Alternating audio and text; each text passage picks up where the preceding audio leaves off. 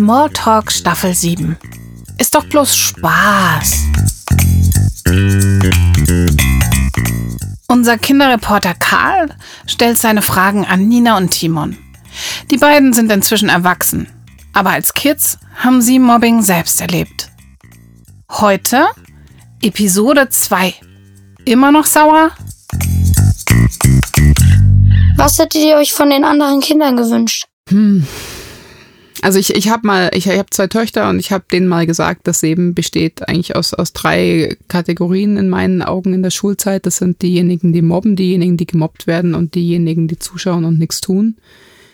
Ähm, also es gibt schon immer wieder Ausnahmen, die, die dann sich hinstellen und, und sagen, jetzt lass doch mal, aber ähm, ich ich glaube, ich hätte mir, ich, ich hätte selber nicht bieten können, deswegen ist das jetzt ein, ein, schwieriger Satz, aber ich glaube, ich hätte mir schon gewünscht, dass mal jemand was sagt. Also eben, was ich vorhin schon angedeutet habe, bei mir kam in der neunten dann so ein bisschen so eine Änderung, achte, neunte in dem Dreh, als einer von den Jungs ähm, war inzwischen, da war ein Mädel neu gekommen in unsere Klasse und ich habe mich mit der angefreundet und wir haben auch so viel unternommen außerhalb von der Schule.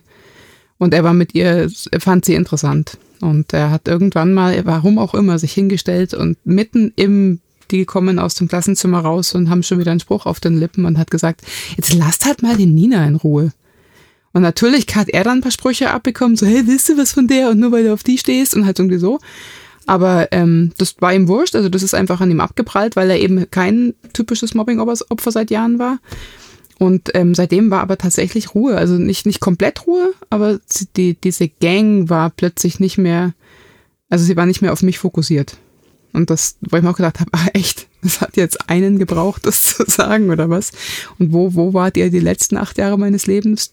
Dieser eine, der das hätte sagen können. Und genau, ich glaube, ich hätte mir einfach gewünscht, dass jemand was sagt. Aber ich war damals auch nicht so, dass wenn ich gesehen hätte, dass jemand gemobbt wird, dass ich dann das geschafft hätte, da hinzugehen und zu sagen, lass die in Ruhe. Ja, ich glaube, man ist einfach auch froh, wenn man nicht gemobbt wird, dass man nicht gemobbt wird. Und wenn man dann auf einmal Mobbenden, also einer, der gemobbt wird, hilft, wird man auf einmal, wie du sagst, der Junge wurde auf einmal dann, mhm. zumindest auch mal, hat einen, äh, einen anderen Raunzer gekriegt, aber war halt tough und äh, war ihm scheißegal.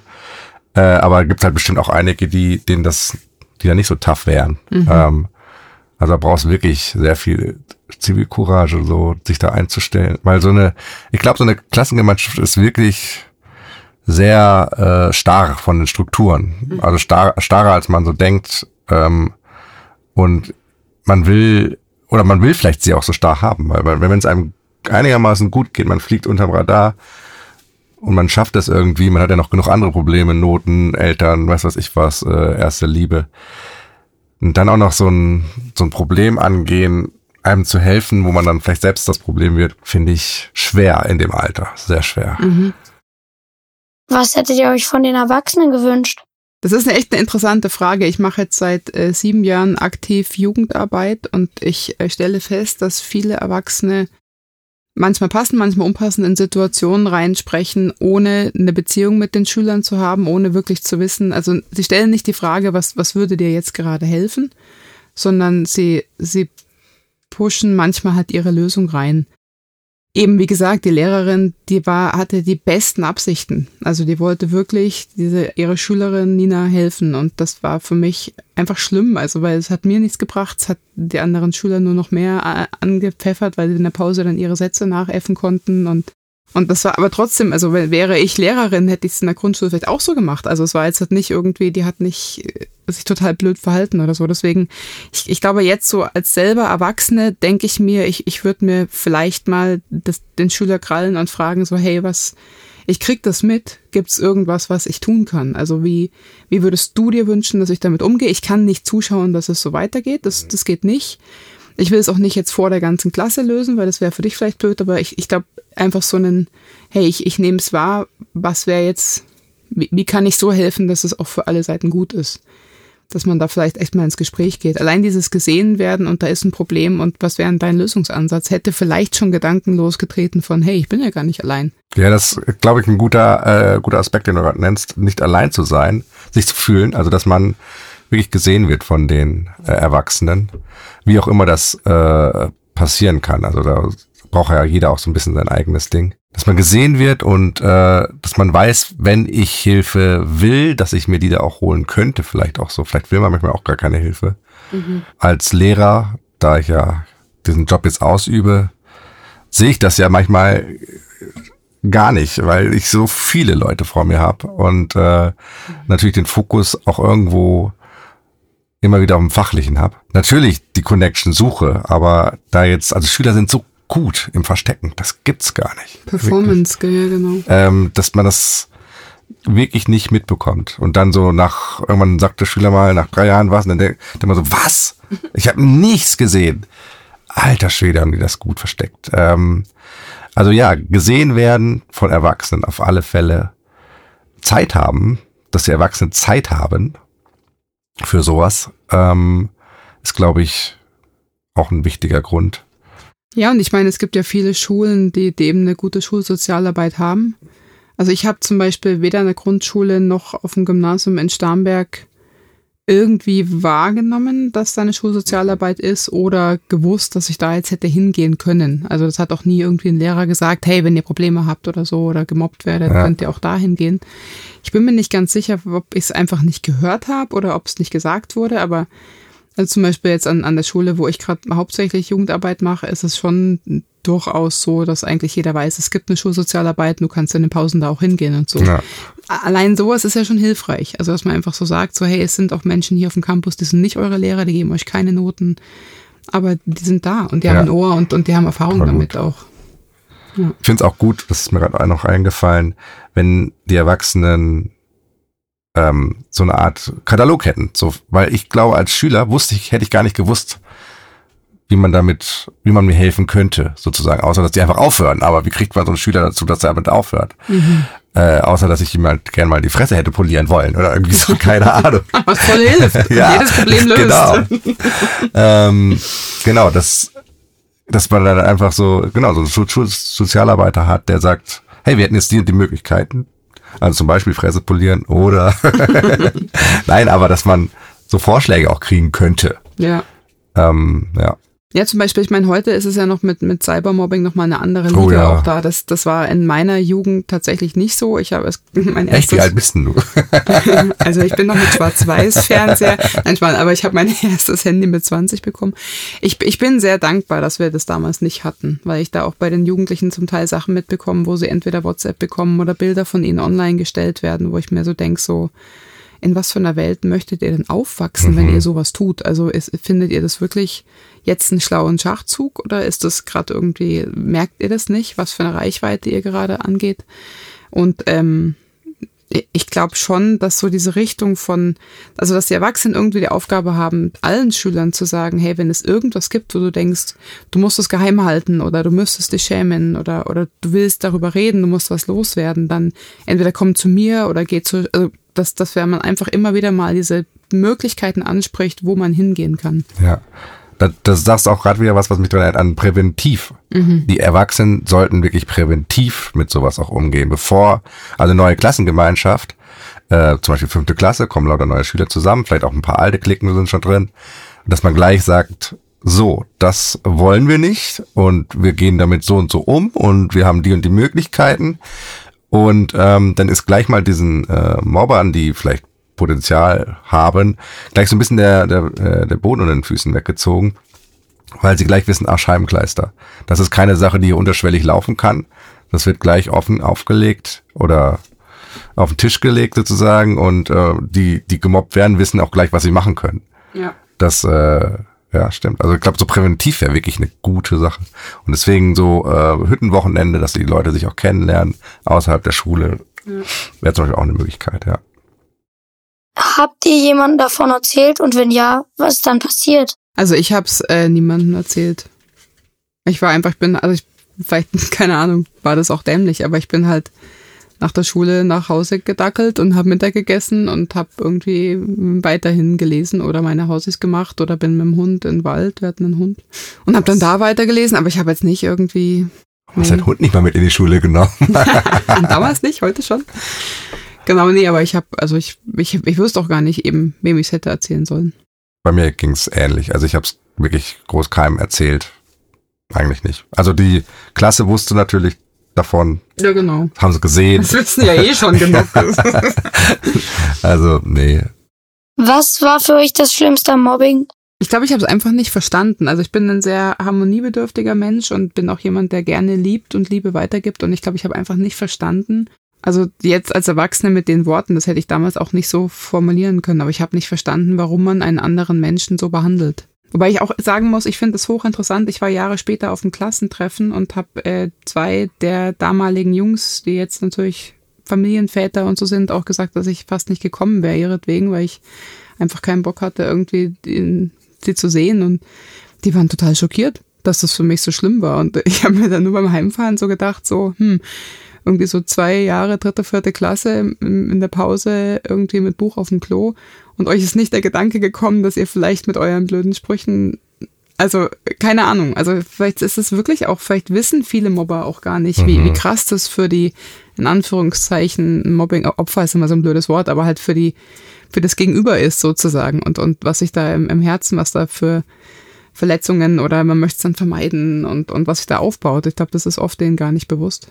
Ich denke, also beim, bei meinen war es wirklich deutlich bewusst, weil es wirklich körperliches Schlagen ja. war.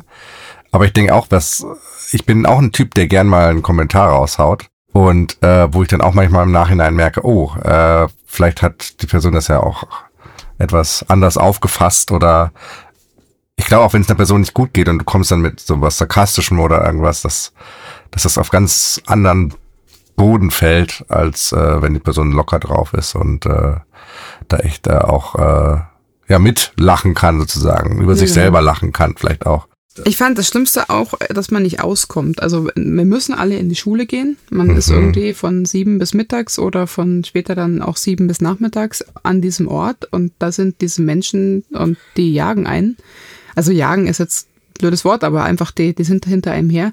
Und es gibt aber keine Möglichkeit. Natürlich könnte man Schule wechseln, aber das ist so ein bisschen so das, das Leid, das man mhm. kennt. Das kennt man wenigstens. Wer weiß, was in der neuen Schule kommt. Kann immer schlimmer werden. Ja, genau. Ganz absurd eigentlich, aber. Genau. Also deswegen, ich glaube, das Schlimmste war so ein bisschen so dieses, ähm, ich, ich wusste einfach nicht, wo, wohin damit. Und dann, genau. Ja. Jeden, jeden Tag Schlachthof und du kommst nicht ja, also. drumherum sozusagen, ja. Gibt es heute noch wunde Punkte? Tatsächlich, also bei mir also ich mache ja Jugendarbeit und bei mir tatsächlich nicht. Also ich, ich reagiere wahrscheinlich manchmal etwas über, wenn ich miterlebe, wie jemand gemobbt wird. Es könnte sein, dass ich da nicht immer weise bin in meiner Reaktion. Also wo ich schon merke, äh, okay, ich habe da jetzt nicht den pädagogischen Ansatz gewählt, ich, ich muss das Gespräch nochmal suchen. Aber, aber ich, ich sage immer, äh, im Grunde, ihr könnt nichts mehr sagen, was, also was mir wehtut. Und es hat tatsächlich auch Vorteile. Also ich meine, dadurch, dass ich jetzt nie in der Klasse, in der Schule, in irgendeiner Clique war, habe ich jetzt auch vieles nicht mitgemacht. Das heißt, ich habe die Freiheit, auch sehr unkonventionell zu sein. Also eben sowas wie im Sommer barfuß laufen, an der Schule Jugendarbeit mit einem Hund zu machen, die, die komische Pippi Langstrumpf zu sein, auch von Jesus zu erzählen. Das sind alles Sachen, da, da habe ich eine ganz andere Freiheit, weil es, es hat mich noch nie interessiert, was die anderen denken, weil sie haben halt jahrelang was Schlechtes gedacht, was nicht gestimmt war. Also weil irgendwann war mir klar, dass das, was sie von mir denken, ist ja Lüge, das, das bin ich ja gar nicht deswegen, ich, also man, ich bin sehr frei da rausgekommen mit, was, was andere von mir denken könnten. Ja, also ich, ähnlich bei mir, ähm, mich triggert es auch, wenn einer irgendwie zwei gegen ein oder irgendwie groß gegen klein oder irgendwie sowas. Mhm. Das triggert mich auch und da muss ich immer auch zurückhalten, äh, da nicht ähm, mit voller Inbrunst reinzugehen, sondern genau. Baseballschläger ja. geht los. ich zeig's dir. ähm, ja, genau. Nee, aber ja, es aber ich glaube, das hat jetzt auch wenig bei mir mit Mobben zu tun, dass, dass mir vieles auch egal ist, was Leute über mich denken. Das hat andere Gründe auch noch. Es gibt bestimmt irgendwie einen Trigger bei mir, wenn man mir irgendwie, wenn man mich jetzt anfangen würde, wieder zu schlagen. Keine Ahnung, was wird da mit mir passieren? Gute Frage. Würde ich vielleicht zurückschlagen? Ich weiß es nicht. Vielleicht, keine Ahnung. Ähm, schneiden wir am besten raus. ich verliere das Scheinschaffen. Ähm, Nee, was ist geblieben? Ja, ich glaube auch so ein bisschen so scheißegal, was andere über mich denken, es kann. Äh, und ich, ich setze mich gern für Leute ein, die schwächer sind. Ja, das ist so. Hattet ihr so etwas wie eine Geheimwaffe, zum Beispiel ein Freund, ein Versteck, etwas, was euch Mut gemacht hat? Hm. Also ich habe mich total in die Bücher geflüchtet. Ich war damals auch nicht, also ich komme nicht aus einer christlichen Familie, ich, ich kannte auch Jesus nicht. Heute würde ich äh, Kindern und Jugendlichen auf jeden Fall raten, ins Gebet zu gehen, vielleicht auch in der Gemeinde mit Leuten zu reden, wenn in der Schule keine Gesprächsmöglichkeiten sind. Und ähm, auch die Tatsache, dass es mich heute eigentlich nichts mehr trifft, ist, glaube ich, nicht nur so ein Schutzwall aus Erfahrungen, sondern einfach, da hat Jesus auch sehr viel geheilt. Also das, ich, ich stehe vor Jugendlichen und mache Jugendarbeit. Ist äh, eigentlich habe ich jahrelang Jugendliche wirklich vermieden. Ich habe wörtlich die Straßenseite gewechselt, wenn zwei oder drei Jugendliche irgendwo auf einer Parkbank saßen und so. Und jetzt gehe ich proaktiv hin und, und suche den Kontakt und das stresst mich gar nicht da ist schon ganz viel Jesus drin. Also wenn, wenn jemand Jesus kennt, würde ich auf jeden Fall vorschlagen, mit, mit ihm zu reden. Aber, aber ich habe damals einfach mich nur in meine Bücher geflüchtet, in meine Buchwelten. Geheimwaffe. Ich ähm, habe, da ich ja körperlich nicht äh, der Starke war, habe ich ähm, immer sehr schnell rausgefunden, womit ich andere Leute verbal kriegen kann. Also so, ähm, das, war nicht mit Schimpfworten, sondern wirklich, ich habe sehr schnell gemerkt, was den Leuten wie, wie soll ich das erklären? Wie du sie treffen kannst. Wie ich sie, sie treffen kann und was sie auch brauchen. Und, ähm, und ich habe oft natürlich versucht, den Leuten zu geben, was sie brauchen. Ähm, und zuzuhören. Das habe ich auch irgendwie gemerkt, dass, äh, dass es erst gar nicht ähm, zum Mobbing kommt, wenn ich weiß, wer du bist. Also ich kenne dich und du willst mich mobben, wirklich? Dann pass mal auf, was ich alles von dir weiß in der Richtung. ja. ähm, glaube, das war so ein bisschen der, auch einer der Gründe, warum viel Nicht-Mobbing bei mir passiert ist. Mhm. Ähm, weil ich halt, genau, also natürlich das nicht negativ genutzt habe, sondern eher so, hey, ich kenne dich, hast du Bock, äh, das und das zu machen, so in der Richtung. Weil ich glaube, das, ist bei vielen Leuten wichtig, die wollen gesehen werden und wollen irgendwie ja abgeholt werden, da wo sie sind. Also auch unter Gleichaltrigen. Ähm, und äh, ich glaube, das hat geholfen in vielen Bereichen. Ja, ich glaube, auch Mobbing kommt ja oft einfach daher, dass man halt anders ist. Mhm. Und, und ähm, also ich würde niemandem empfehlen, zu versuchen, anders so zu sein. sein. Nee, nein, ich würde aber trotzdem niemandem empfehlen, zu versuchen, so zu sein wie alle anderen. Ja.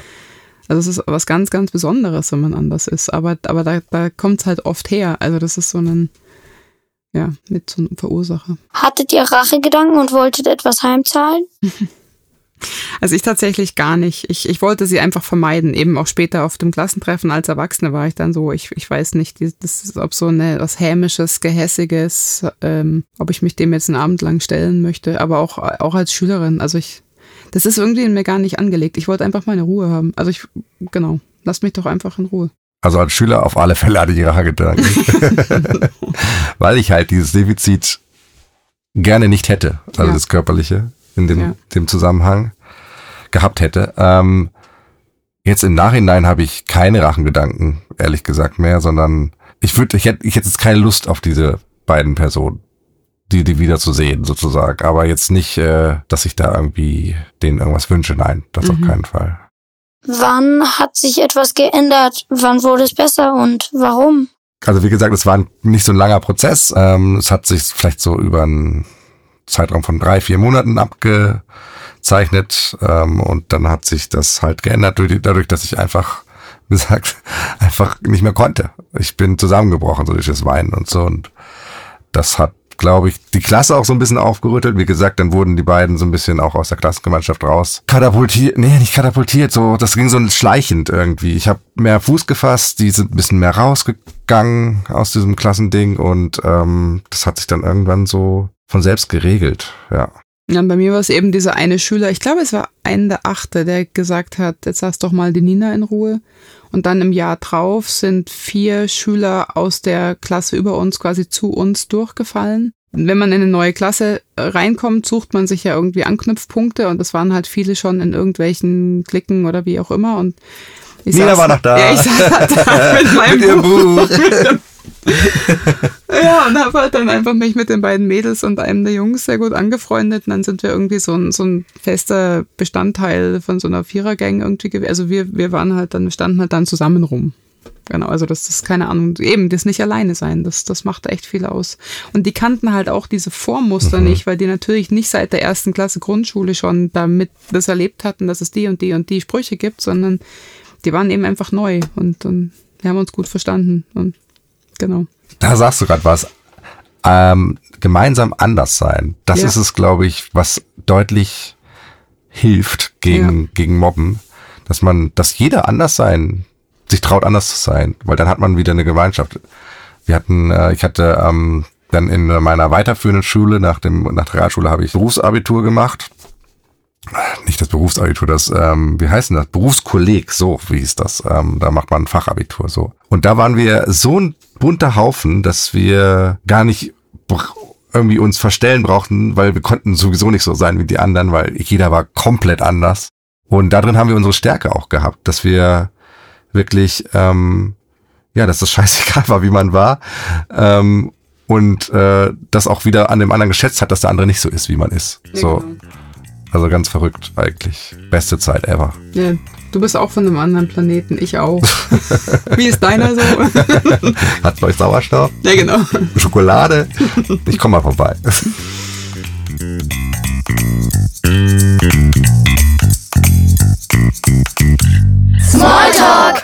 Tja, vielleicht nickt jetzt der eine oder andere von euch und sagt, kenne ich, das habe ich auch schon erlebt.